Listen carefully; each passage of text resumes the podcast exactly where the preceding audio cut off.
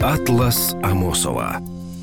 Ви напевно бачили на заставках і плакатах романтичне фото, на якому самотня залізнична колія йде у глиб тунелю із дерев. Це не фотошоп і не робота садівників королівської сім'ї, а реальний тунель із дерев, який знаходиться в Україні.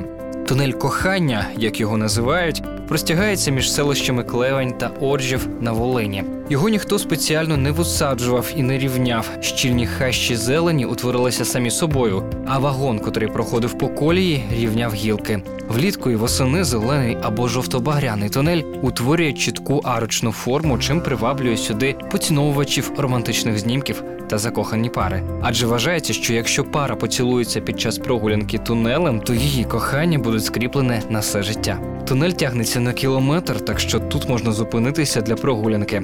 Також поруч у Кливані є замок 15 століття, який можна відвідати із екскурсією. Він непогано зберігся і навіть подейкують, що у ньому мешкають привади.